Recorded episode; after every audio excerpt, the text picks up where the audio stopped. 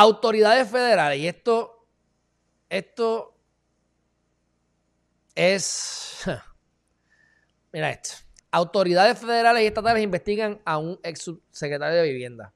Solamente lo menciono porque a mí esto me toca de, casi de, como quien dice, de primera mano, porque él era el que estaba a cargo de, los de, los de los CDBGs. Los CDBGs son los fondos de créditos contributivos federales que emiten para que hayan viviendas accesibles.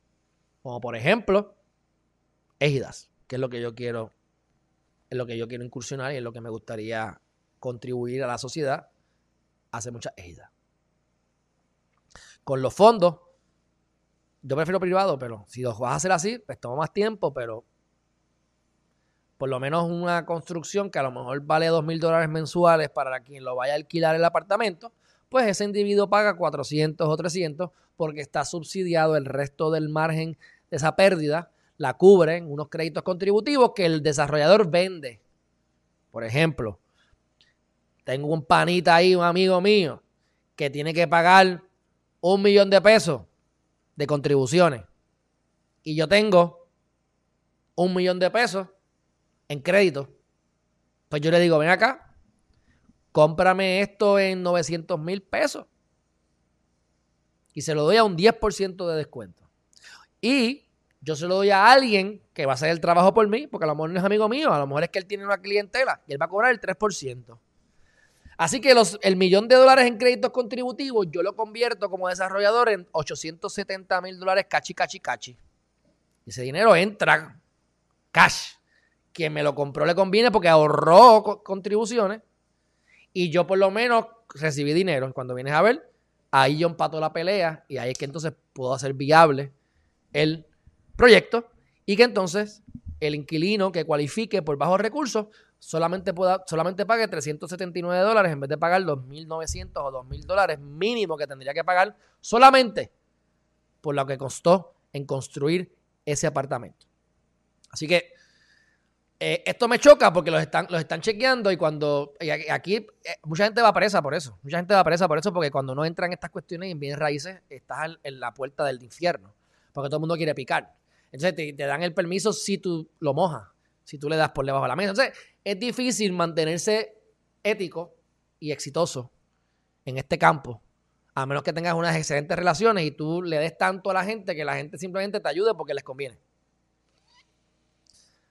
Y yo pues voy a incursionar en eso de alguna manera, no me importa, ¿entiendes? La pregunta es, ¿cuándo? Se me dé. Ese es cuando, y, de manera ética. Entonces, ¿qué pasa?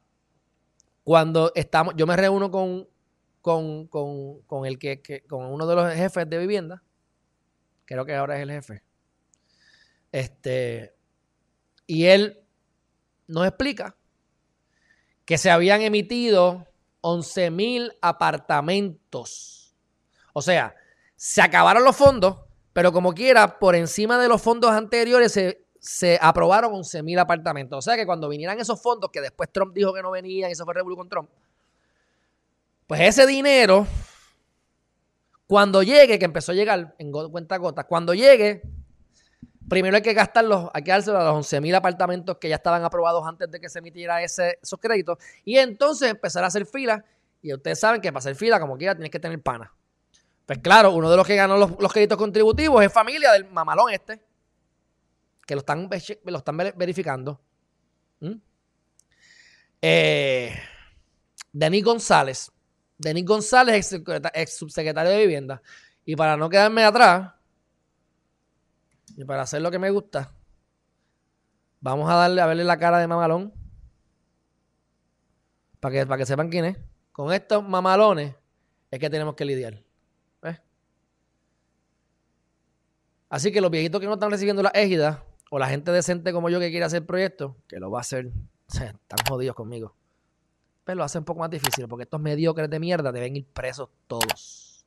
Todos. Si es culpable, ¿verdad? Estos somos, somos inocentes hasta que se pruebe lo contrario, pero la churreta, como yo les digo, el pájaro se conoce como la churreta, y esa churreta la he visto yo, pero mira, y apesta a lo mismo que siempre.